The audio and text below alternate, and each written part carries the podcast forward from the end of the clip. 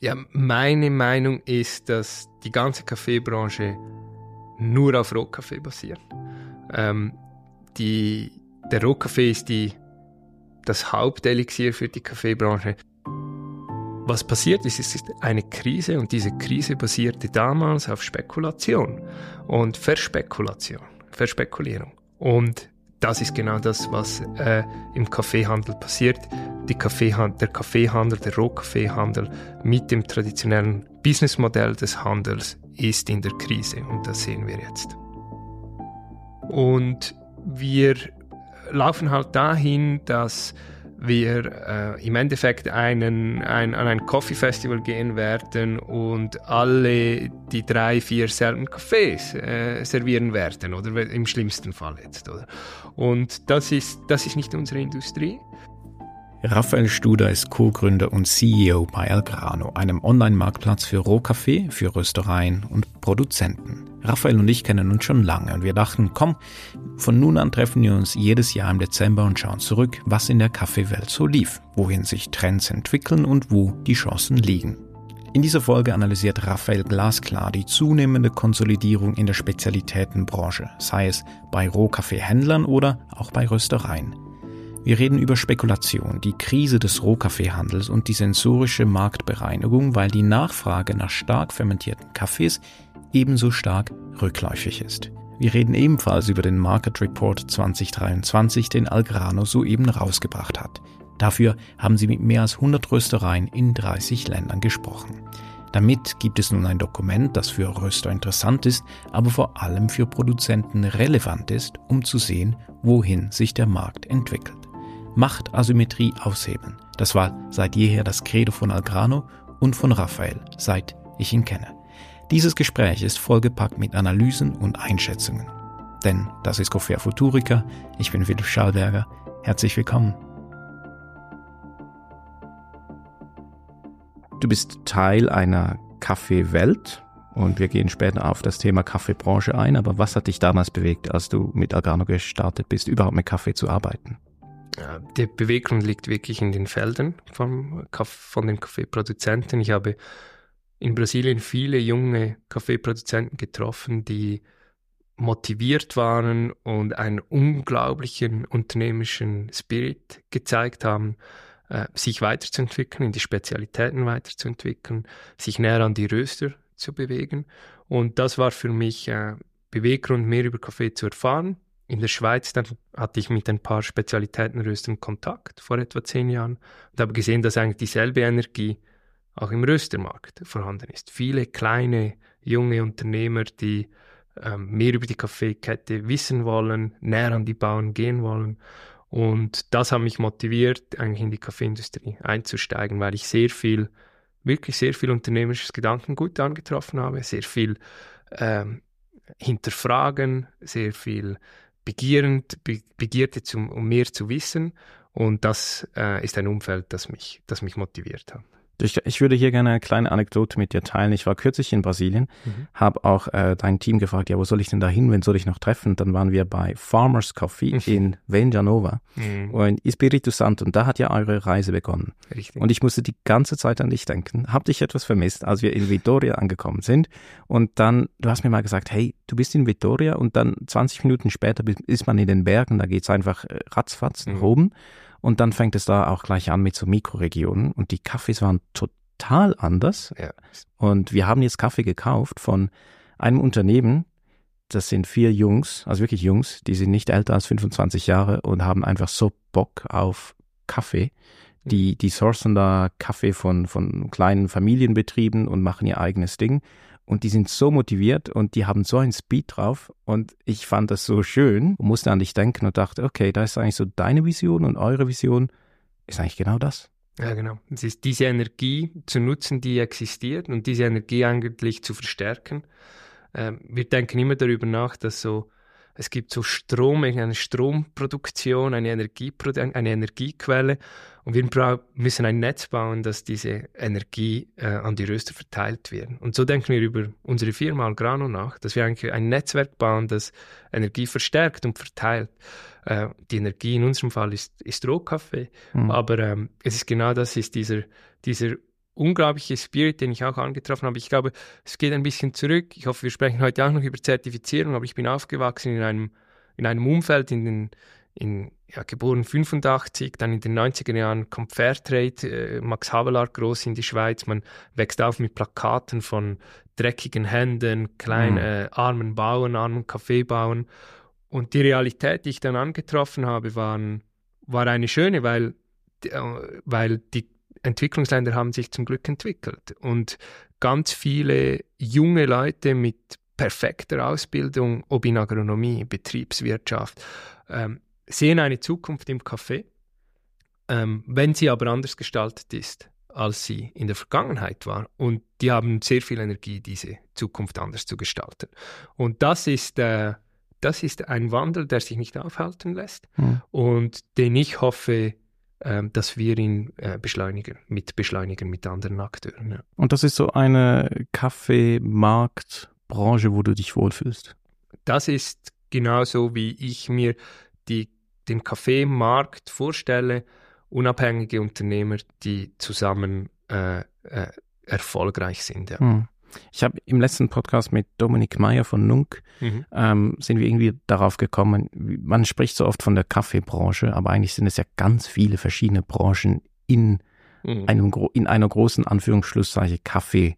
Branche, äh, Kaffeebereich, auf Englisch heißt es dann Industry und Industry ist ja eigentlich Branche, aber ich finde es trotzdem noch etwas äh, breiter, äh, so semantisch.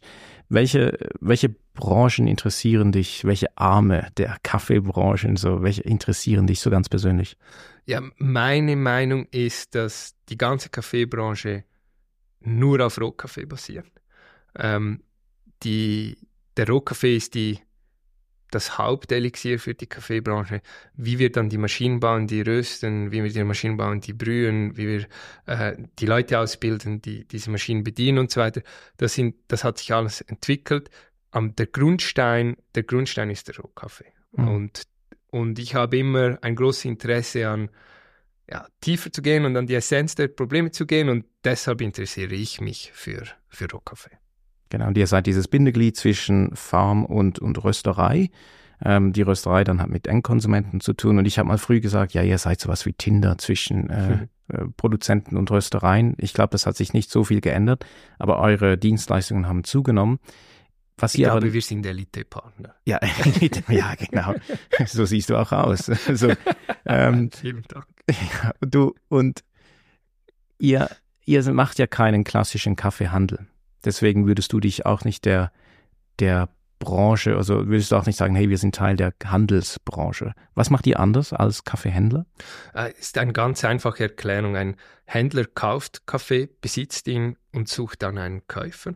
Oder er verkauft Kaffee und muss dann irgendwo Kaffee eindecken, um diesen Verkauf äh, äh, zu, zu, auszuführen, wirklich physisch. Hm. Algrano besitzt keine Positionen, man sagt in Positionen, besitzt keine Positionen. Auf Algrano wird Kaffee immer von einer Rösterei, von einem Produzent gekauft. Das ist eine sogenannte Back-to-Back-Transaktion und es gibt keine Position dazwischen, die irgendjemand managen, besitzen, äh, handeln kann oder muss. Und das ist der große Unterschied zwischen einem Kaffeehändler und Algrano. Und deswegen siehst du auch nicht, dass es unbedingt deine Branche ist. Also du bist kein Rohkaffeehändler. Das ist ganz wichtig, ja, ganz genau. Ich glaube, die, äh, meine Meinung ist, dass Rohkaffeehandel äh, eigentlich entstehen musste im historischen Kontext, weil ähm, jemand mit Segelbooten großes Risiko nehmen musste, äh, um Kaffee von Brasilien nach Europa zu bringen. Äh, damals gab es eine, eine äh, Berechtigung für einen Kaffeehandel und Händler. Heute mit dem Zugang äh, zu viel schnelleren Transportmitteln, zu Versicherungen, zu Informationen über Preise, Lieferketten, Kosten, ähm, braucht es diesen Handel nicht mehr.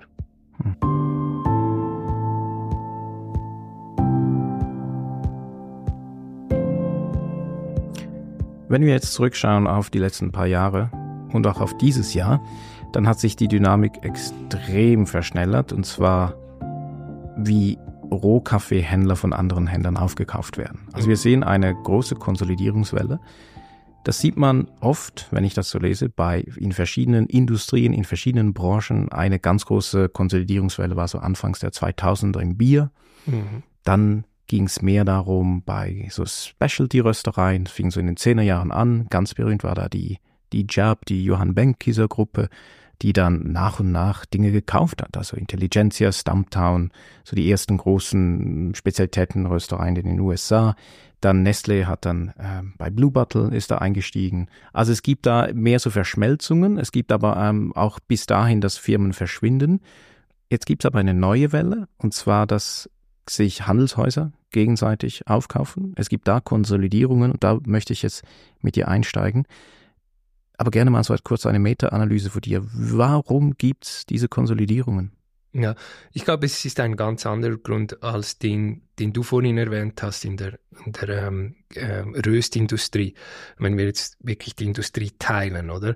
Äh, in mehrere Segmente teilen. In der Röstindustrie ging es darum, Marktanteile zu kaufen in einem Bereich, wo diese äh, eher konventionellen Röstereien, Nestle, JDE damals noch, oder nicht aktiv waren.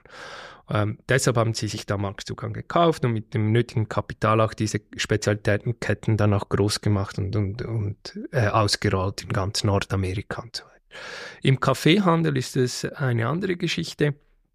Im Kaffeehandel ist es nicht äh, Zugang zu Märkten oder Verträgen, die, die die Konsolidierung dieses Jahr getrieben hat, sondern wirklich eine Krise äh, des Kaffeehandels. Also diese Verkäufe waren Notverkäufe, ähm, die man gesehen hat und leider haben nicht alle einen Käufer gefunden, weil wir, haben, wir beobachten auch Konkurse. Also am 6. Dezember hat Mercon, ein sehr großer Kaffeehändler, ähm, äh, äh, failed for bankruptcy, also sich, sich wirklich äh, Konkurs äh, gemeldet. So Merkon, das ist jetzt nicht ein äh, Feldwald-Wiesenhändler, sondern der gehört zu den Top 5. Ja, der ist wirklich groß, der sehr stark im Ursprung, also einer der größten Exporteure aus Nicaragua äh, äh, und ähm, ja, das ist wirklich massiv. Also da spricht man nicht mehr von meiner Meinung nach von einer Konsolidierung. Mhm. Die Konsolidierung ist das Resultat, dass das, was wirklich passiert, ist eine Krise.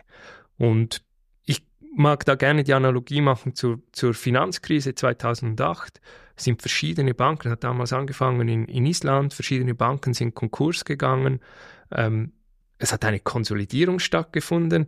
Äh, wir haben unsere Bankkonti, unsere Sparnisse zu ein paar großen hingelegt. Es gab dann plötzlich äh, Gesetze too big to fail, also mhm. die Konsolidierung war wirklich real, aber das war das Resultat. Mhm. Was passiert ist, es ist eine Krise und diese Krise basierte damals auf Spekulation und Verspekulation, Verspekulierung. Und das ist genau das, was äh, im Kaffeehandel passiert. Kaffeehandel, der Kaffeehandel, der Rohkaffeehandel mit dem traditionellen Businessmodell des Handels ist in der Krise und das sehen wir jetzt. Was heißt das genau? Können wir das mal durchkonjugieren? Jetzt im Falle von Mercon und der Tochterfirma CISA, mhm. die in, in Nicaragua. Ähm, ich würde das gerne durchkonjugieren mit dir. Was heißt das jetzt Spekulation? Mal so ganz praktisch. Mhm. Und was heißt es am Schluss für alle, die Kaffee produzieren, für die Produzenten, die ihren Kaffee an CISA oder Mercon verkauft haben? Mhm. Aber zuerst, also wie kommt das zustande? Wie kann man eigentlich spekulieren? Was heißt das mit Rohkaffee spekulieren? Mhm.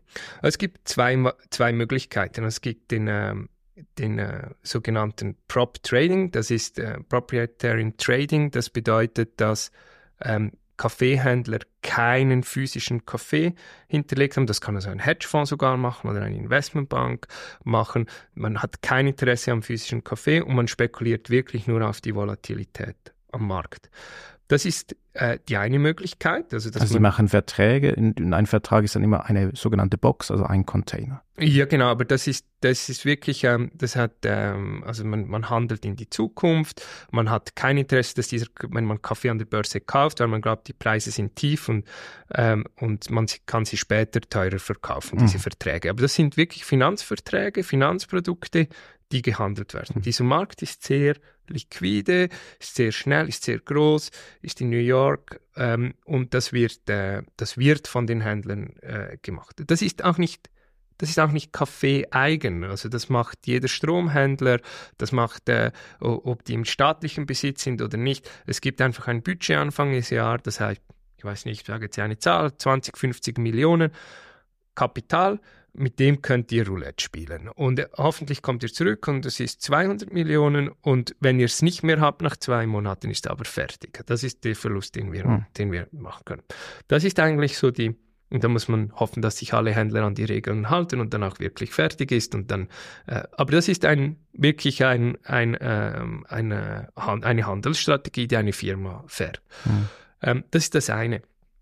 Die andere, die andere äh, Art der Spekulation ist, dass ich entweder Verkaufsverträge mit äh, einem Röster eingehe, aber den Kaffee noch nicht eingedeckt habe oder aber, dass ich ähm, Kaffee von Produzenten einkaufe und ihn noch nicht verkauft habe. Ähm, beide Geschäfte dieser führen zu einer offenen Position, äh, eine Short- oder Long-Position. Also wenn ich Kaffee besitze, spricht man von einer Long-Position. Wenn ich Kaffee noch eindecken muss, von einer Short-Position. Und diese Position muss ich an der Börse absichern, weil sonst fahre ich ein viel zu, also diese physische Position sichere ich an der Börse ab. Also es könnte sein, dass ich total überdeckt bin genau. oder total unterdeckt. Genau. Wenn ich überdeckt bin, verkaufe ich mal äh, an der Börse einen, einen Teil. Ähm, was wir sehen ist, die Börse ist momentan sehr volatil. Äh, die Preise im Kaffee äh, äh schlagen wirklich in alle Richtungen aus. Auch 2023 wieder. Zuerst stark nach unten, jetzt wieder stark nach oben. Wenn ich jetzt ähm, nehmen wir den Fall äh, Mercon. Was ich annehme, was passiert ist, ist, Mercon hat Kaffee eingekauft von Produzenten und hat den an der Börse verkauft, bis sie einen wirklich physischen Käufer finden. Sie hat sich eigentlich abgesichert, mhm. finanziell. In der Zwischenzeit sind aber die Preise an der Börse stark gestiegen. Äh, der Kaffee ist noch nicht geerntet, also wir sind in Zentralamerika ist jetzt in Full Swing. Und ähm, und die Preise sind gestiegen. Und was dann die Börse verlangt von einem äh, Händler ist, dass man Geld nachschießt. Also man muss diese Verträge, man muss zeigen, wirklich Geld an die Börse überweisen. Das sind sogenannte Margin Calls, ähm, dass man diese Verträge, dass diese Verträge bestehen bleiben. Dafür, wenn man eine gewisse Größe hat, können diese Margin Calls schnell in zweistellige sogar dreistellige Millionenbeträge gehen. Und da braucht man sehr, sehr gute Bankbeziehungen, mhm. die einem sehr, sehr schnell sehr, sehr viel Geld von einem auf den anderen Tag geben können.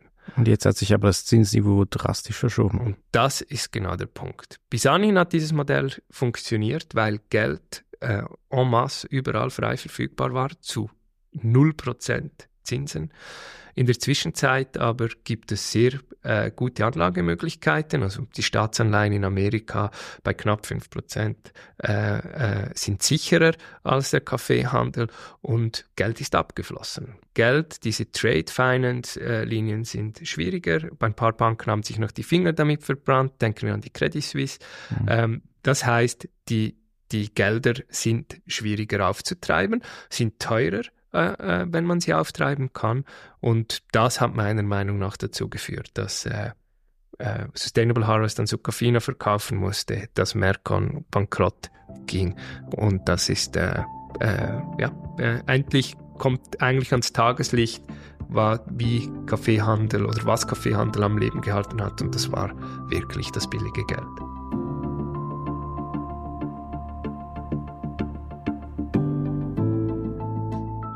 Du machst diese Analogie zur Bankenwelt und damals gab es einen Dominoeffekt. Es hat in Island angefangen, es ging weiter, es hat fast jedes Land betroffen.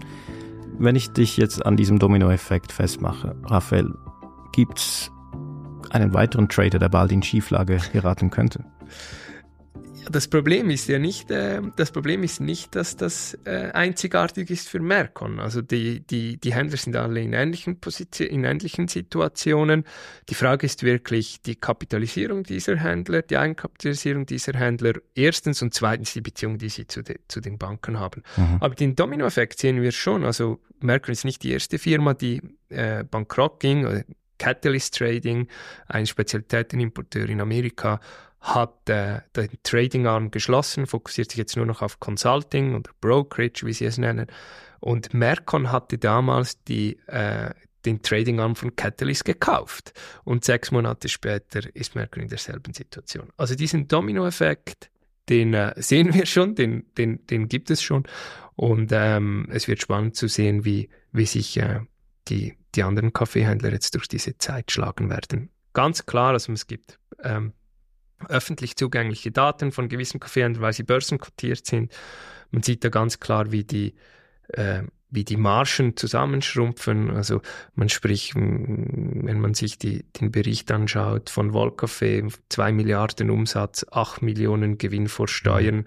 Das sind riesige Risiken, die hier gefahren werden müssen für eigentlich wenig, äh, das am Schluss äh, rausschaut. Also es ist, Rohkaffee ist ein krasses Volumengeschäft, das funktioniert nur übers Volumen.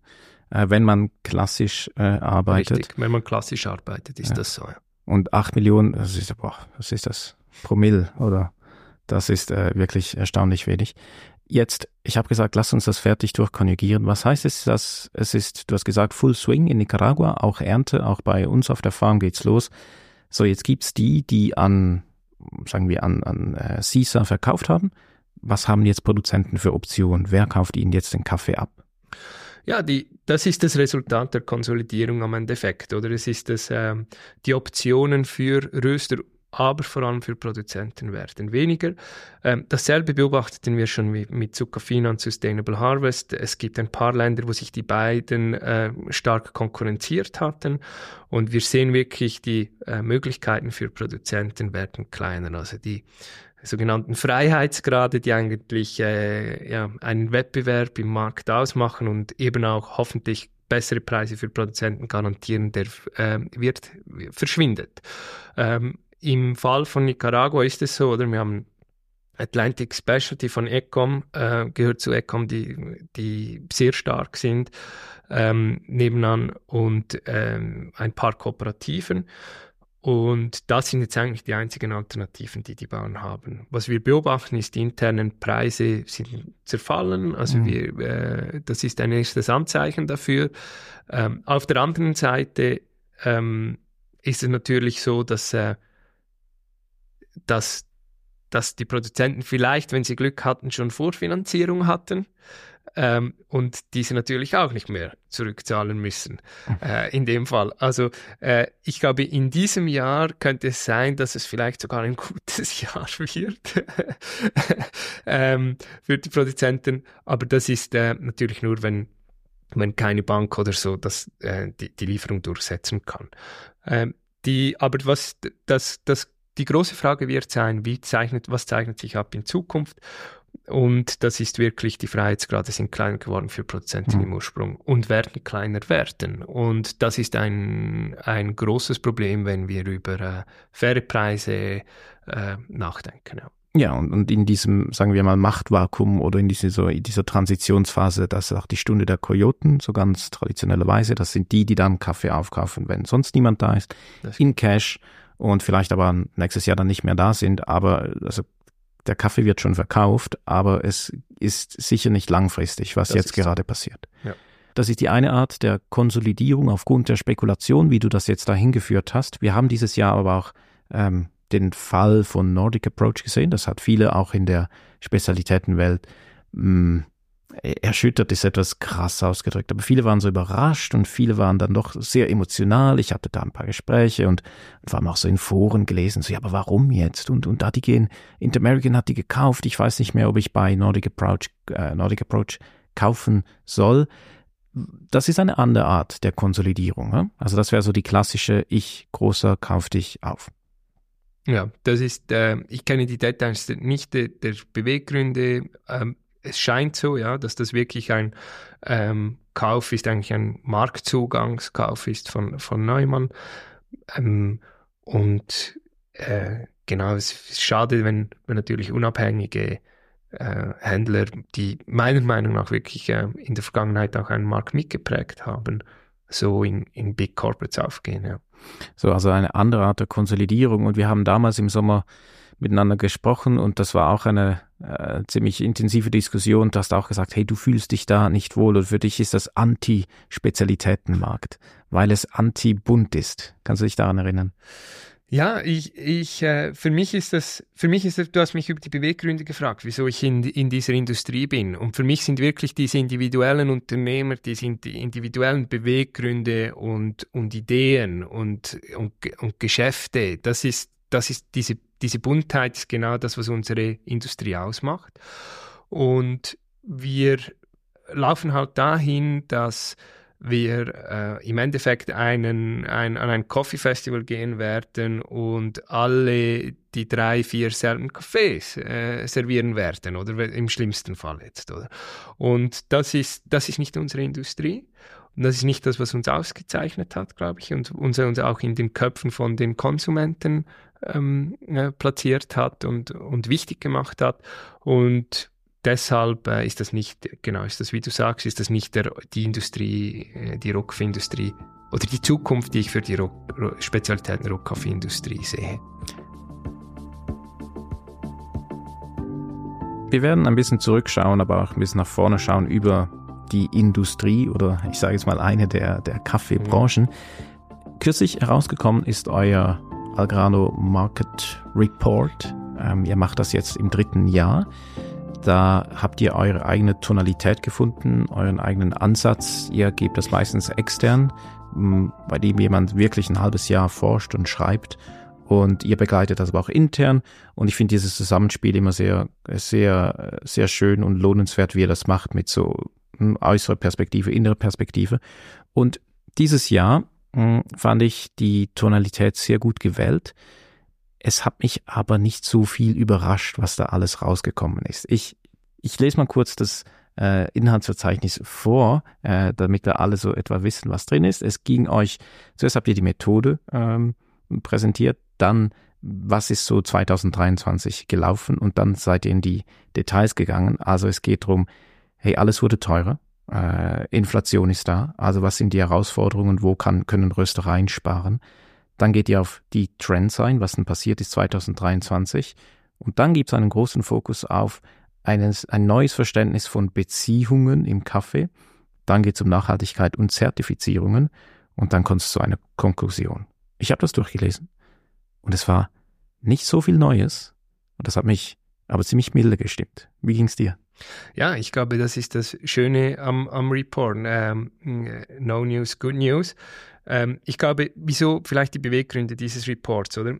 Wir vielleicht auch was für uns nicht neu ist, ist für eine andere Person eben äh, neu, oder? Wir haben diesen Report geschrieben nicht für Kaffeetrinker, nicht für Kaffeeröstereien, sondern um etwas zu bewirken, das uns wirklich am Herzen liegt, und das ist Informationsasymmetrie gegenüber den Produzenten aufzubrechen. Heute als Rösterei ist es sehr einfach, an Informationen zu kommen. Man weiß, wie die Ernten in den verschiedenen Ländern lauft, äh, lauf, laufen. Entschuldigung. Man weiß, äh, wie, wie äh, die Preise sind, äh, die Differentiale sind für verschiedene Qualitäten. Man hat sehr viel Zugang zu Informationen. Das ist leider nicht so für Produzenten. Produzenten haben kein Verständnis oder sehr wenig Verständnis darüber, was bewegt die Röstereien, was sind die, die nächsten Trends im Spezialitätencafé. Äh, wo sollen sie investieren? Wo sollen sie äh, in Zukunft den Fokus äh, ihres Business legen? Und das äh, wollen wir ändern mit diesem Report. Ihr habt das gemacht, indem ihr knapp 100 Röstereien befragt habt, wie die rösten, wie die einkaufen, ob die zertifizierten Kaffee einkaufen, welche Varietäten, welche Fermentation, welche Nachernteprozesse, welche Preise und welche Volumen. Genau. Und es, ich kenne nichts Vergleichbares. Ja, ich, das ist wirklich einzigartig und es geht wieder darauf zurück, oder diese Buntheit zu fördern, diese, dieses Verständnis zwischen Produzenten und Röstern zu verstärken. Wie bauen wir zusammen ein erfolgreiches Produkt? Und, und da wollen wir Vermittler sein und ich, ich ähm, sehe in dem Report, wie du sagst auch, ich sehe nichts, das wirklich überrascht, aber doch viel, vieles, das mich sehr positiv stimmt im äh, Zusammenhang mit der äh, wirtschaftlichen Entwicklung des Spezialitätensektors. Äh, und das ist das erste Mal, dass ich das sehe. Ähm, und ich, wir haben in den letzten zwei Reports viel mehr noch Naivität, glaube ich, Naivität äh, ähm, gespürt und wir kommen jetzt viel mehr in diesem Report auf eine auf ein wirtschaftliches Denken Moment kurz, wo meinst, was meinst du mit Naivität? Die Gefahr ist, die Gefahr ist beim, beim, in einer, wenn man in einer Industrie ist, die einfach sehr schnell wächst und man auf dieser, dieser ähm, Welle reitet, dass man äh, auch sich viel Fehler erlauben darf. Mhm. Man, ähm, man wird vom Markt nicht abgestraft dafür. Und das war sicher so in den letzten Jahren des Spezialitätenbereichs. Man durfte experimentieren, man durfte wilde Cafés in seinem... Fool's License heißt richtig, es, glaube ich. Ja? Richtig, Fool's License. Und, und man hat, man hat jeden Kaffee, den man eingekauft hat, hat man verkaufen können, weil auch die Preise äh, es erlaubt haben. Also wir, wir haben ähm, eigentlich gesehen, dass sich die Qualitäten in den letzten acht Jahren konstant äh, gesteigert haben aus verschiedensten Ländern, speziell in Brasilien, äh, wo man wirklich, denke ich, vor, vor acht, neun Jahren bei 80, 82 Punkte eingekauft hat für seinen Espresso Blend. Das ist gestiegen auf 84, 85 Punkte, die Preise aber nicht. Hm. Oder? Weil sich der Markt gleichzeitig gegen unten bewegt hat. Und ähm, das sehe ich jetzt zum ersten Mal in diesem Jahr, weil die Preise stark gestiegen sind, 2022, jetzt auch 2023 an einem hohen Niveau sind jetzt Ende Jahr, ähm, sehe ich, dass Spezialitätenröstereien anfangen zu kalkulieren, anfangen zu verstehen, was will mein Kunde, was, wie sieht mein Produkt aus, was hat mein Produkt für eine Kostenstruktur. Und ganz ehrlich, ich finde das eine, eine sehr gesunde Entwicklung, weil wenn wir diese Arbeit sauber machen, äh, können wir ja, nachhaltig wirtschaften und uns, ähm, und uns in der Zukunft etablieren. Du sagst, es gibt eine Hinwendung zu mehr äh, Präzision auch. Ja? Also ähm, man muss besser kalkulieren. Es gibt aber auch eine Annäherung zu normaleren Kaffees. Ja. Und das fand ich, ich habe das gelesen, ich musste etwas schmunzeln, weil ich uns als Rösterei eigentlich sehr, ich sage es mal, inklusiv verstehe, in dem Sinne, dass, dass wir versuchen, mö möglichst verschiedene Geschmäcker abzudecken. Mm, wir haben kein Interesse an Kaffees, die mehr als 90 Punkte haben. So ab und an, ja, finden wir auch toll. Aber wir arbeiten gerne so bei Kaffees, die sehr lecker sind, bis zu super. Ähm, aber die große Masse ist halt einfach ähm, bei sehr lecker und das ist die große Masse, die auch von einer großen Masse getrunken wird. Und jetzt sehe ich da in euren Grafiken immer mehr Röstereien, immer mehr Spezialitätenröstereien kaufen Kaffees ein, die nach Kaffee schmecken. Ist das eine sensorische Marktkorrektur? Ja, das ist sehr schön ausgedrückt. Ja, ich glaube, man muss auch ein bisschen differenzieren. Also es gibt Kaffeeröstereien, die Spezialitäten Kaffeeröstereien, die sehr groß sind. Äh, vor allem in Amerika. Wir haben, wir haben ein paar Beispiele auch als Datengrundlage, so, ja. auch Schweden, ja. oder? Die, wir haben ein paar Beispiele, die auch im Report mitwirken hier. Die sind sehr groß. Also die, die, die werden. Was heißt das in Zahlen? Ja, in Zahlen wäre das ähm, etwa etwa so groß wie eine Migro in der Schweiz, oder? Also das ist wirklich massiv, oder? Und weil sie natürlich einen nationalen großen Markt bedienen, mhm. oder? Und, und diese, die, also die werden in der Schweiz in den Top 3 ohne Problem und, und diese Röstereien machen das seit Beginn weg so. Mhm. Also die sind die, die, die sind sehr kalkuliert, die, sind, die haben sich nicht diesen sensorischen Experimenten hingegeben, äh, waren dann vielleicht in einer Weihnachtsedition oder so, aber die sind sehr konsistent in ihrem, in ihrem Angebot, die verstehen auch die Konsumenten sehr gut und so weiter. Ich glaube, dann gibt es das andere Segment im Spezialitätenbereich und das sind wirklich jüngere Unternehmen, äh, kleinere Unternehmen, die sich auch von diesen größeren Spezialitätenkonzernen äh, äh, differenzieren wollen und das bislang nur über Qualität gemacht mhm. haben. Und das kommt jetzt an eine Grenze, äh, weil die Konsumenten einfach halt durch die Inflation, durch die, durch die Preise äh, der Cafés das nicht mehr äh, schlucken können. Das mhm. wäre schön im Kaffee, wenn man das schlucken kann. Ja.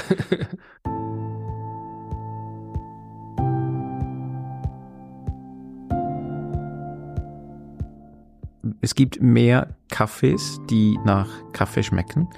Und das ist auch eine wichtige Botschaft eben nicht nur für Röstereien, sondern aber auch für, für Produzenten. Also ihr habt da ein, drei, vier Seiten, wo es darum geht, hey, diese stark fermentierten Kaffees, ähm, die haben vielleicht ihren Tipping Point erreicht. Also vielleicht, äh, das gab es eine große Dynamik in den letzten zehn Jahren, aber ihr, ihr seht da, dass es einen Trend gibt, der sich, sagen wir, abflacht, bis aber auch nach, nach unten geht. Also die Nachfrage nach stark fermentierten Kaffees schwindet die. Ja, das ist so. Das sehen wir. Das ist, was uns die Röstereien sagen. Das sehen wir auch in unseren eigenen Daten auf der Plattform. Wir haben mehrere hundert Röstereien oder aus, aus 30 Ländern, die bei uns einkaufen. Und wir sehen das in den Daten auch. Ähm, das ist also bestätigt, die, diese Aussagen. Es gibt, ähm, das ist für die Produzenten ein sehr wichtige, sehr wichtige, ähm, äh, sehr wichtiges Resultat dieser Studie. Wir haben ähm, in den letzten Jahren eigentlich gesehen, dass Produzenten angefangen haben, zuerst Varietätengärten anzulegen. Man hat mit Geisha experimentiert oder investiert sogar in Geisha.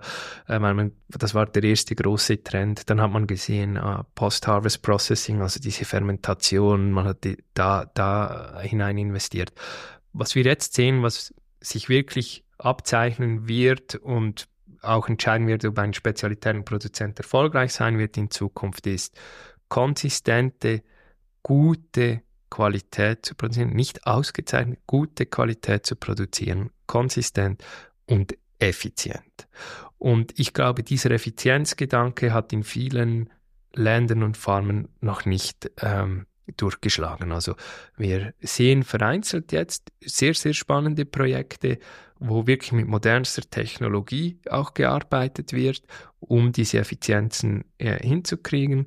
Ähm, das bedeutet weniger Düngung, weniger Wasserverbrauch, weniger, oder? Das sind alles Effizienzen, die man schaffen kann. Vielleicht auch hier kurz ein Beispiel. Ich war bei einer Farm in Brasilien, das war so eine biodynamische Robusta oder Conilon Farm und die machen auch in einer Region Kaffee, wo ich dachte, mh, hm, ziemlich tricky, aber die gehen super effizient mit dem Wasser um. Also die gehen wirklich so mit äh, Drip Irrigation, mhm. also die bewässern die, die Kaffeepflanzen, so mit, die haben Schläuche gelegt und überall Löcher reingemacht, ne, wie man das kennt so von, äh, von, von anderen ähm, Kulturen.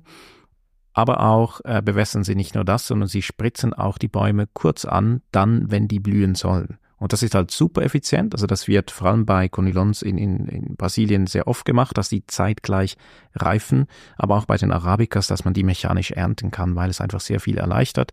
Aber da kann man wirklich extrem viel abgucken auch. Ja? Also da gibt es Länder, ja. die machen das, andere ist es noch ganz weit weg. Genau, und ich glaube, das ist etwas, ähm, das mich wirklich auch motiviert. Äh, und ich glaube, da sind wir auch jetzt als Algrano in einer einzigartigen Lage. Wir, haben, wir arbeiten mit 18 verschiedenen Ursprungsländern. Wir sehen sehr viel Unterschiede in äh, den Produktionsstandards, aber wir haben, arbeiten eigentlich nur mit jungen dynamischen, willigen Unternehmer.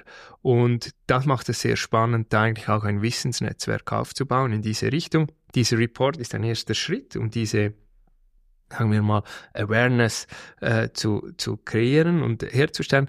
Aber nachher geht es wirklich darum, wie, wie stellen wir diesen Wissenstransfer in hm. Zukunft sicher, weil ich glaube, da, ähm, ja, äh, das wäre ein Riesenimpact, den wir hier generieren können. Als dritten Aspekt würde ich gerne über Zertifizierungen mit dir reden. Wir haben, ich habe vor kurzem einen längeren Blog dazu geschrieben und das hat mir großen Spaß gemacht und ich habe mich auch nochmals hinterfragt, was wir eigentlich so tun, wie wir über Zertifizierungen denken und warum ist es so ein großes Ding? Also warum schreibe ich überhaupt so einen großen Blog über Zertifizierungen? Und äh, korrigiere mich, aber ich habe das Gefühl, dass gerade in einer Spezialitätenbranche Zertifizierungen mehr behandelt werden als irgendwo anders. Und bevor ich da weitergehe, hast du eine gute Analogie gemacht. Und zwar mit, weiß nicht, meiner stinknormalen äh, Computer oder so, weil der hat ja auch Zertifizierungen. Ja, das ist richtig, oder? Jede, jede Maschine, die produziert wird, es gibt Industriestandards, es gibt ISO-Zertifizierungen, es gibt äh, Firmen, börsenkotierte Firmen, die sich nur auf Zertifizierungen äh, spezialisiert haben, oder SGS äh, zum Beispiel. Und, und das ist das ist interessant, wie wir uns eigentlich im Kaffee ein bisschen wehren dagegen. Und, und dass das eigentlich zum, zum Standard geworden ist. Ja, es ist so ein Reflex, den ich manchmal spüre. So. Und dass es mhm. irgendwie das Schlechtes wäre und man wird dann gleich in so eine Kategorie eingestuft. Und ich musste aber auch sagen, so eine meiner Konklusionen war, indem ich jetzt mich mehr damit beschäftigt habe, war, man muss da sehr, sehr vorsichtig sein, wenn man sagt, hey, wir nehmen keine Zertifizierungen, aber wir sind äh, sehr direkt unterwegs und wir machen alles anders und deswegen sei es besser. Das mag für ein paar Jahre mh, hm, funktioniert haben, aber wenn wir jetzt nach vorne schauen mit den ganzen neuen EU-Regulatorien, mit, neu, mit Lieferkettengesetz, das kommt nicht auf die ganz kleinen, aber die, die Deforestation Regulation, also Entwaldungsgesetze, es, plus gibt es noch weitere Regularien, die da in der Pipeline sind und die werden alle kommen. Green Claims Initiative und so weiter. Da geht es genau darum, hey, was, was kann man sagen, was muss ich eigentlich auch verifiziert haben? Da werden plötzlich Zertifizierungen super hilfreich, auch für kleine. Ja, genau. Also ich glaube, wichtig ist, dass wenn diese Initiativen kommen, bedeutet das, dass der Konsument, der Wähler dieses, diese Bedingungen stellt. Und da kann man jetzt sagen, ja, ich als Kleiner muss noch nicht oder, mhm. oder äh, ähm, unter anderem Algrano ist, ist, ist genug groß, dass, dass wir das sicherstellen müssen. Also das ist, äh, der, der, das wird somit auch für Kleinere ermöglicht werden. Aber der, ich glaube, der, das wirklich das Denken muss sein, das kommt, diese Welle ist da und es wird immer mehr werden. Und wie gehe ich damit um? Also wie bin ich sogar einen Schritt voraus? Mhm. Und im, in diesem Sinne ist sicher ähm, einfach selber direkt zu handeln und sagen, ich mache es direkt und das reicht, ist nicht der Fall. Ähm, man ist dazu verdammt oder, oder, oder man muss äh, beweisen können, dass seine äh, äh, Praktiken auch den mhm. Regularien entsprechen. Meine Meinung ist, dass direkter Handel das Ganze viel einfacher macht. Wieso? Die Beziehungen sind stabil über die Jahre. Also ich muss nicht jedes Jahr einen, eine neue Lieferkette zertifizieren, rückverfolgen, äh, beweisen, dass ich, dass, dass die, dass die korrekt ist und den Gesetzen entspricht oder den Wünschen der Konsumenten entspricht, sondern ich habe eine stabile Lieferkette, kann das einmal tun und, und eigentlich die einfach verbessern. Äh, das ist sicher, die direkte Beziehung hilft da enorm wieder an Effizienz. Äh, das ist das eine. Das andere, glaube ich, ist, dass die direkte Beziehung halt die Rückverfolgbarkeit schon mal sicherstellt. Und sehr viele der großen Händler, die jetzt auch damit rechnen, dass das Gesetz über die Deforestation jetzt noch nicht gleich kommt, sondern verspätet äh, wird und auch darauf wetten, äh, öffentlich auch darauf wetten in Zeitungsinterviews und so weiter, ähm, da, das das Problem da ist, das ist, die haben die Rückverfolgbarkeit nicht gegeben in ihren Ketten. Und das ist halt beim direkten Handel per se müssen wir nichts mehr zurückverfolgen, weil wir haben schon vorverfolgt. Wir haben, wir haben schon, ähm, schon diese, diese Kette transparent gemacht. Und das ist der zweite Grund, der hilft. Jetzt de, zu deiner Frage zu den Zertifizierungen, glaube ich, dass die Zertifizierungen einen sich anpassen müssen in einem Sinne, weil es wird viel mehr darum gehen, um die nachhaltige Produktion, anstatt über die genau diese Rückverfolgbarkeit, die zum Standard werden wird und werden muss, oder sonst kann man das, kann man diesen Regularien gar nicht Folge leisten. Und ich glaube, da braucht es eine Anpassung, da braucht es einen, einen neuen Fokus der Zertifizierung und dann sind sie enorm wichtig und extrem hm. hilfreich, um genau das, was du sagst, zu beweisen, zu, von einer Drittpartei ähm, zu, zu abgesichert zu haben, dass die Praxis, Praxen, die Praxis, die man umsetzt im Ursprung, auch wirklich äh, das hält, was sie verspricht. Genau, von einer unabhängigen dritten Partei verifiziert zu werden. Korrekt. Und auch diese, diese Labels, ne? also man ist ja, man wird ja dann nicht automatisch gelabelt, so. Und ein Label ist ja nicht nur ein Label, sondern da geht's wirklich, also die, da gibt es eine rapide Entwicklung und zwar sowohl bei Rainforest Alliance, sowohl bei Fairtrade. Also es ist ja nicht pur ein Label drauf, sondern es gibt da ganze große Systeme dahinter, es gibt ganze Ansätze. Ähm, es, da wird zusammen mit anderen NGOs zusammengearbeitet, Solidaridad zum Beispiel, die das ganze Programm machen, um äh, Emissionen auf der Farm zu, zu messen. Und da spielt auch Rainforest mit rein. Also das, da gibt es einen großen Wissenspool. Und ich, ich spüre einfach diesen Reflex und diese Abwehrhaltung, so, nein, ich möchte kein Label. Ähm, ich, ich bin da selber, hm, wenn wir das kommunizieren, dann kommunizieren wir auch weniger Label, sondern mehr die Geschichte. Aber es ist für mich völlig klar, dass es, dass, dass es, dass es helfen kann. Man muss ja nicht die ganze Arbeit alleine machen, vor allem als kleinere Rösterei. Und die ganze Arbeit alleine machen ist eben auch bei der Deforestation, beim Entwaldungsgesetz, ähm, echt eine große Frage. Und mir hat es da leid getan, als ich vor gut einem Jahr oder so euch geschrieben habe und gesagt, hey, es tut mir leid, aber ähm, ich muss das jetzt upstream geben. Ja, also es ist ja wirklich genauso. Also wir kaufen sehr viel Kaffee über Algrano ein und in dem Fall seid ihr technisch gesehen unser Lieferant und deswegen seid ihr in der Pflicht, uns da äh, zu helfen und ihr müsst das dann weitergeben an die Produzenten. Die sind in der Pflicht, in der Pflicht zu beweisen, dass der Kaffee, wo der herkommt, seit 2020 da nicht äh, entwaldet wurde. Und das ist ja wirklich äh, etwas, was mich schon boah, ich, ich, ich muss da noch etwas so meine Meinung finden, werde dazu noch einen Podcast machen. Ich finde es aber, wenn wir ein bisschen über das Entwaldungsgesetz jetzt sprechen, es, es ist ein Gesetz, das in, im Büro im Glaspalast in Brüssel gemacht wurde. Es wurde oft ähm, nicht genau hingeguckt, ja, was heißt das jetzt eigentlich für jemanden, der da kocht und vielleicht Holz braucht und vielleicht seinen Baum fällt und vielleicht macht man danach Kaffee drauf. Und jetzt die, die da reagieren müssen, sind Produzenten und die einen können das besser. Es gibt Kooperativen, die sind gut ausgerüstet, sind gut organisiert, die haben Kontakte, aber auch dann ist es einfach ein Mehraufwand und auf das möchte ich hinaus. Es ist ein Mehraufwand, der nicht kompensiert wird. Ja, das ist richtig. Und das ist das, ich glaube, das ist das große Missverständnis von Konsumenten, von Röstereien. Es gibt diese Bedingungen, diese, dieser Wille auch Gutes zu tun, Impact zu kreieren, nachhaltigen Kaffee zu konsumieren, das kreiert Arbeit. Und es kreiert Arbeit auf den Feldern, Zusatzaufwand.